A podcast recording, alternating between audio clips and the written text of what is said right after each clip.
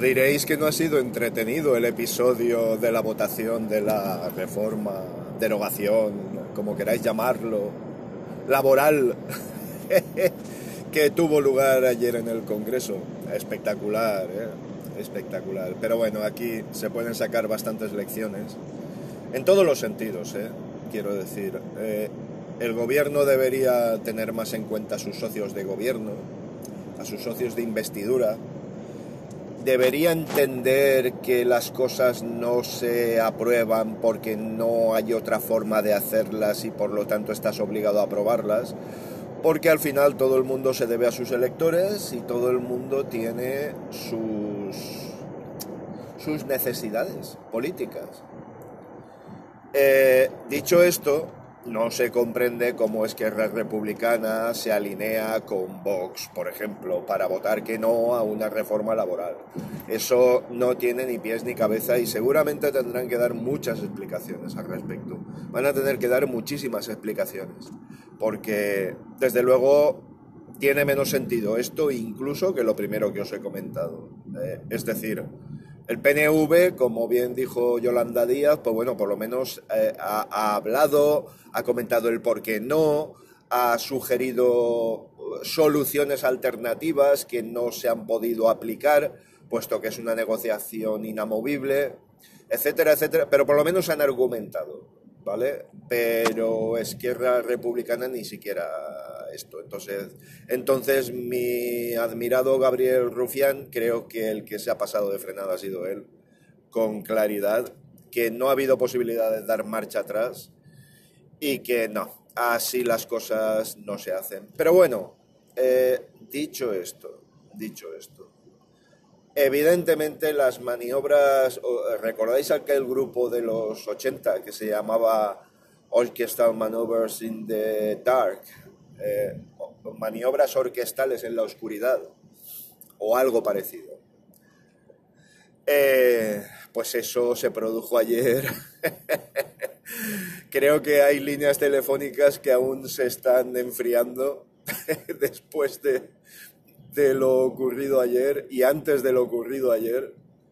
Y desde luego, a ver, vamos a ver, creo que sería un insulto a la inteligencia si no pensáramos que han habido maniobras muy sucias, muy, muy sucias, con tal de salirse con la suya. Y hablo de la ultraderecha, que fue conformada por Pepe y Vox, ¿vale? Hablo de la ultraderecha. Incluso con tintes fascistas en ambos casos. En uno eh, demostradamente claro y en el otro, pues que cada vez se le ve más. ¿Qué queréis que os diga? Amañamiento de votaciones, levantamientos populares, nada nuevo bajo el sol. Al igual que lo que ha ocurrido en el ayuntamiento de Lorca, parece ser que ha habido bastantes miembros del PP, en concreto, en concreto cuatro, que estuvieron calentando el ambiente y todo esto. Aquí, evidentemente, la, la mano del campeón del mundo de lanzamiento de hueso de aceituna se ha visto clara y bueno, tiene que enseñar a que no se le puede menospreciar, no se le puede menospreciar y seguramente las negociaciones de aquí en adelante se produzcan de otra manera, porque las negociaciones con los socios de investidura ¿eh? tengan que producirse con consensos mucho más amplios y seguramente con negociaciones a más bandas, a más bandas. Lo de los dos diputados de, UPN, pues evidentemente, hombre, canta mucho, canta muchísimo. No se podrá demostrar absolutamente nada, pero estar diciendo incluso a la dirección de su partido que sí, que sí, que van a votar en consecuencia a la disciplina de voto del partido y después que hagan lo contrario y después se sepa que han tenido relaciones con miembros del PP y después, quiero decir, eh, Vamos a ver. Pero fijaos, vosotros por un momento, fijaos en las consecuencias que hubiera traído el que esto no se hubiera aprobado.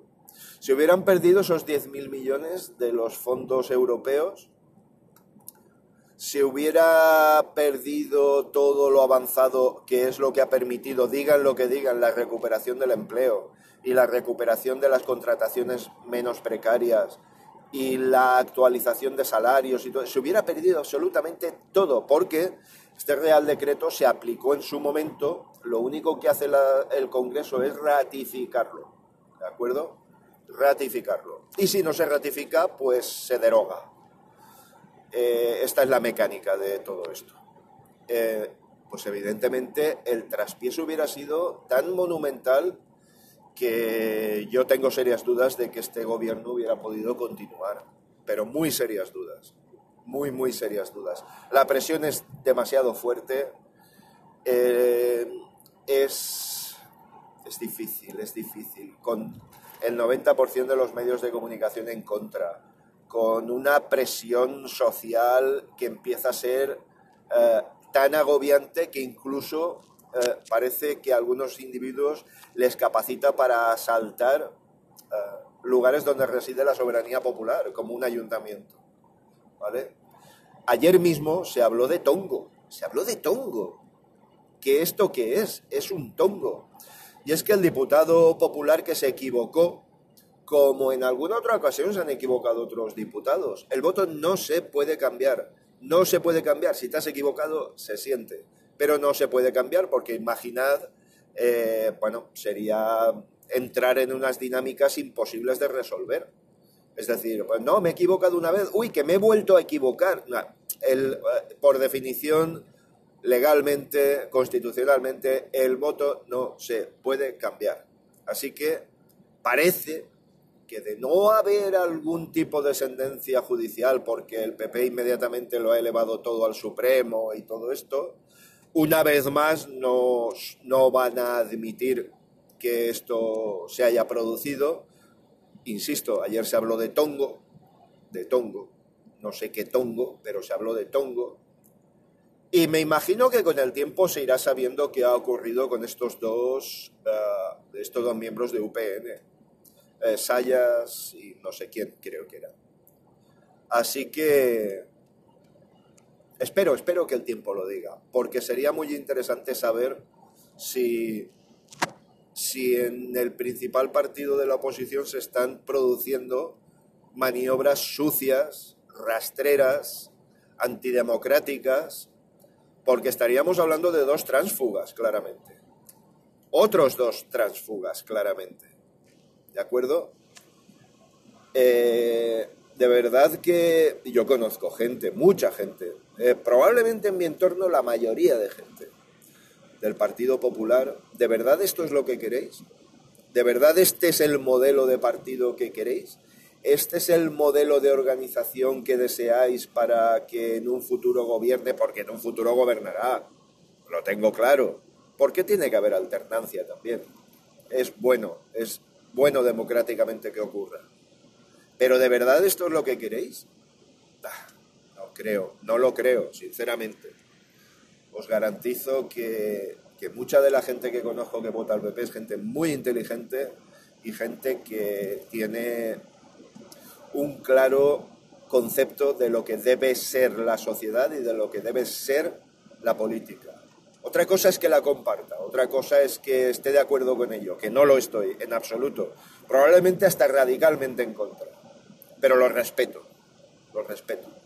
Eso sí, siempre y cuando no se toquen, como iba a ocurrir hoy, ayer, eh, las condiciones laborales de, sobre todo de los sectores más desfavorecidos en el mercado laboral.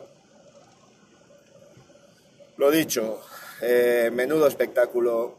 Si esto es lo que nos espera de aquí al final de la legislatura, me parece que nos vamos a tener que tomar más de una tila